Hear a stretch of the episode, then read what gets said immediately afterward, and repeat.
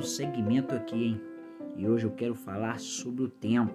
Seja bem-vindos a mais uma reflexão aqui para a tua alma, para o teu coração, para a tua mente. Vem comigo. Hoje eu quero falar sobre o tempo. O tempo.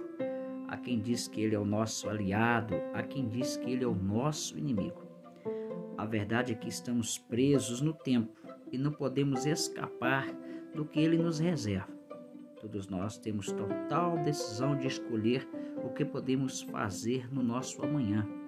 E tudo começa com o nosso agir. Digamos assim, plantar para colher. Mas quase tudo à nossa volta tenta tirar o nosso foco do correto, do justo. Às vezes, nós humanos nos sentimos perdidos, indecisos e insatisfeitos.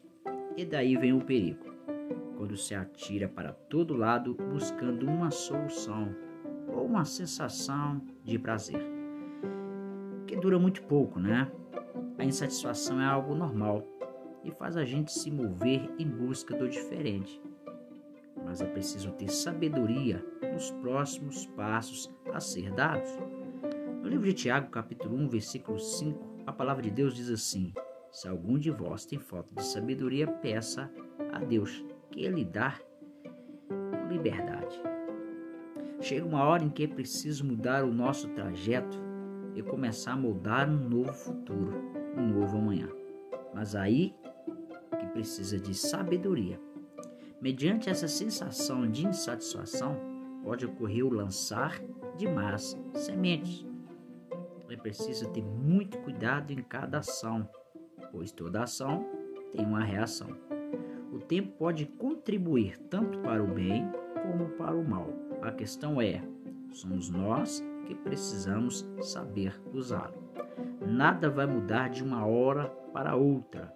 É preciso aprender a esperar e agir no tempo certo. É preciso mudar, com certeza. Buscar novos rumos em busca da felicidade.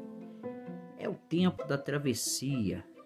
Precisamos saber esperar às vezes, mas também tomar atitudes para fazer acontecer. Podemos ficar parados ou podemos ser ativos. Podemos ficar para sempre à margem de nós mesmos ou buscar a melhora que tanto almejamos.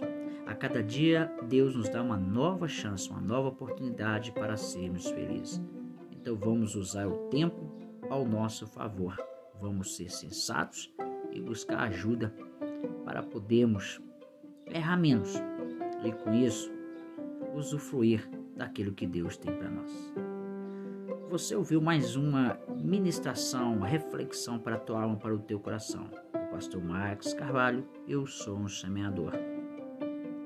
Ouça e compartilhe. Até a próxima. Use o tempo ao seu favor.